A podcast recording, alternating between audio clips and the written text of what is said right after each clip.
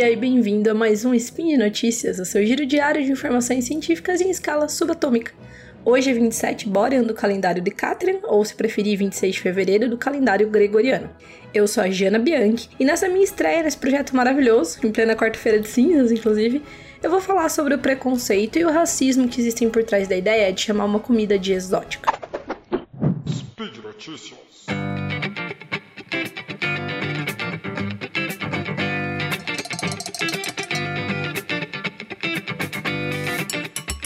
Bom, se você não está morando numa caverna, você já ouviu falar sobre o surto de coronavírus. E se você frequenta pelo menos um grupo de zap zap de procedência duvidosa, né? Tipo os da família ou do condomínio, você provavelmente acabou esbarrando em alguma mensagem de alto teor racista e xenofóbico falando sobre como o costume nojento, entre muitas aspas, de comer sopa de morcego teria dado origem ao surto desse novo vírus. Spoiler, não deu. Pode ser também que você frequente o Twitter e aí você tenha visto um dos memes que surgiram em decorrência dessa suposta informação. O fato é que essa fake news ridícula, difundida em um momento de vulnerabilidade enorme, acabou suscitando uma discussão muito interessante sobre preconceito alimentar, racismo e xenofobia. Eu resolvi falar sobre esse assunto porque, acima de tudo, eu amo comida e a maneira com que o ato de escolher, comprar e consumir um alimento amarra as escalas política, social, cultural e econômica da nossa vida.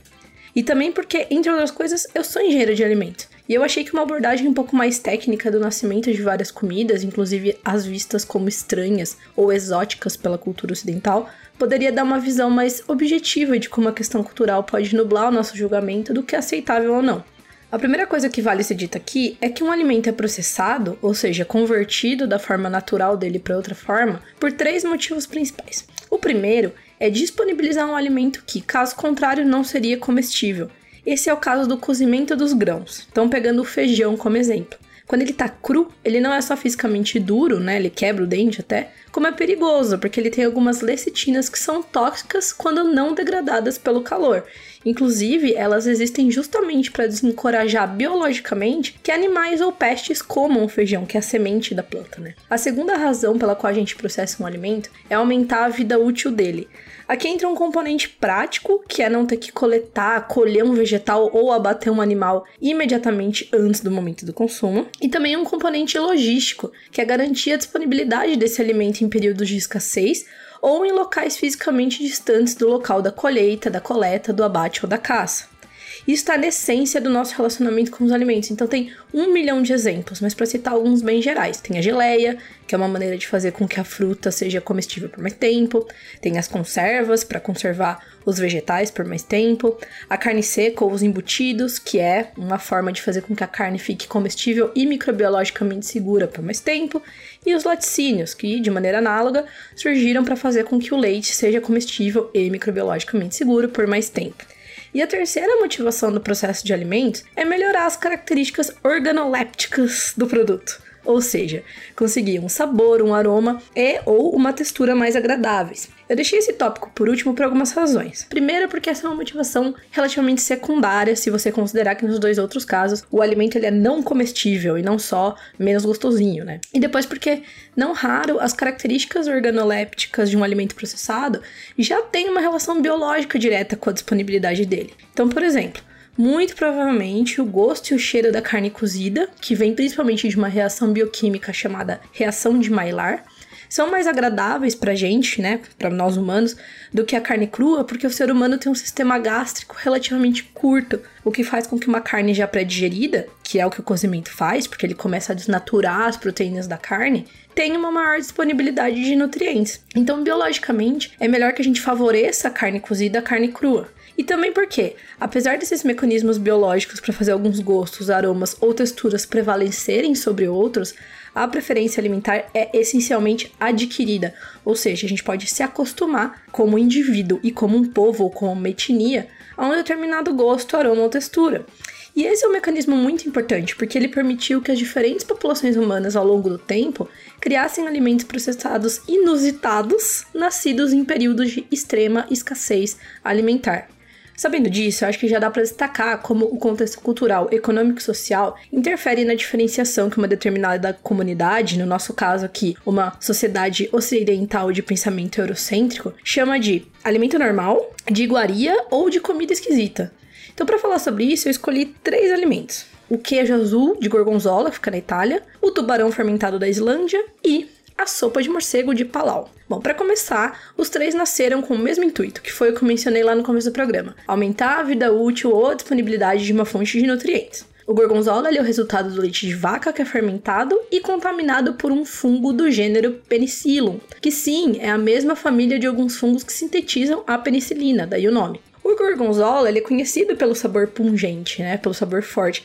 E embora hoje a contaminação pelos esporos desse bolor seja intencional numa produção de gorgonzola, é reconhecido que ele nasceu de um processo tácito, um processo não planejado. Então, embora obviamente não agrade todo mundo, entre nós brasileiros, o gorgonzola é um alimento que dificilmente é visto como nojento, apesar dessa origem entre aspas, pouco nobre. Porque, em poucas palavras, ele é o quê? É um leite que azedou e depois embolorou. Talvez alguns possam argumentar aí que uma coisa é aceitar um queijo estragado, outra é um animal selvagem, né? Por isso, o segundo alimento que eu destaquei foi justamente o tubarão fermentado da Islândia, que é considerado uma iguaria na Escandinávia e cujo consumo é associado à robustez e à força. E bom, é, ela é basicamente carne de tubarão cozida e deixada para apodrecer por alguns meses. Essa dita iguaria nasceu em períodos de extrema restrição alimentar na Escandinávia, quando uma das únicas carnes disponíveis era justamente a carne de cação ou de tubarão. Acontece que a carne de alguns tubarões in natura contém um alto teor de ureia e, em alguns casos, até arsênico. Só que esses compostos se degradam em outros compostos inofensivos quando apodrecem. Então, num método tácito, aí os escandinavos descobriram que eles poderiam processar um produto até então indisponível por ser venenoso em um produto que pode ser comido. E aí vem a sopa de morcego. A sopa de morcego é um alimento que nem da China vem, para começar. É, vem de Palau e ela é basicamente isso: é uma sopa feita de morcego. É tipo uma canja, só que em vez de frango vai morcego. Ou uma sopa de carne, só que em vez de carne de vaca ou carne de porco, é carne de morcego.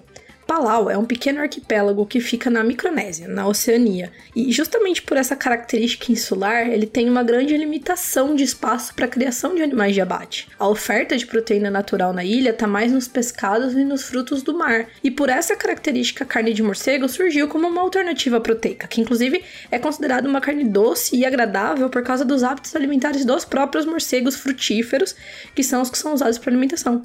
Então, só isso. Tá, mas e por que que a gente acha que o queijo mofado da Itália, o tubarão podre da Islândia, é, são iguarias e a sopa de morcego de Palau é uma aberração, é uma fonte de doenças terríveis? Não precisa de muito para derrubar a tentativa de atribuir essa diferença de perspectiva ao perigo real de propagação de doenças. Então, da mesma forma que o morcego pode sim ser um reservatório de alguns micro-organismos, a galinha é uma hospedeira do H5N1, que é o vírus que causa a gripe conhecida como gripe aviária.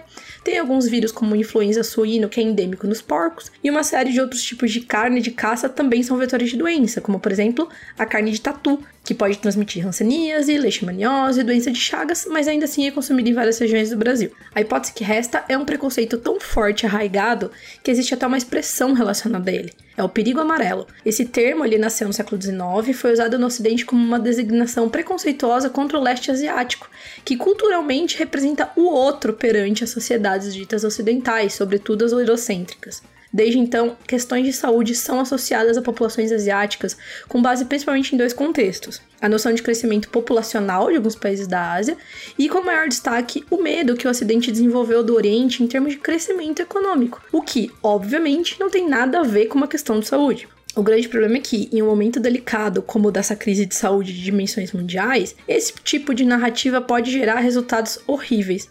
A BBC, por exemplo, publicou uma matéria no finzinho de janeiro intitulada Coronavírus: Como o surto está espalhando antigos preconceitos sobre a China e seus hábitos culturais, em que menciona como, desde o início da veiculação da crise do coronavírus, houve queda no comércio de imigrantes chineses em metrópoles do Ocidente, consumidores chineses saudáveis que foram impedidos de comprar em estabelecimentos ou de se hospedar em alguns lugares do mundo, e até alguns relatos numerosos de hostilidade contra pessoas associadas à China, tanto pela sua nacionalidade, quanto pela ascendência familiar ou pela aparência física, inclusive aqui no Brasil. Eu espero ter ajudado a esclarecer como o contexto cultural, econômico e social interfere em como a gente julga o hábito alimentar de um povo que não é o nosso. Meu nome é Jana Bianchi e obrigada por ouvir o meu primeiro devaneio alimentício em formato de áudio. O link da notícia que eu comentei tá aqui no post, onde você pode deixar também seu comentário, seu elogio, sua crítica ou sua declaração de amor.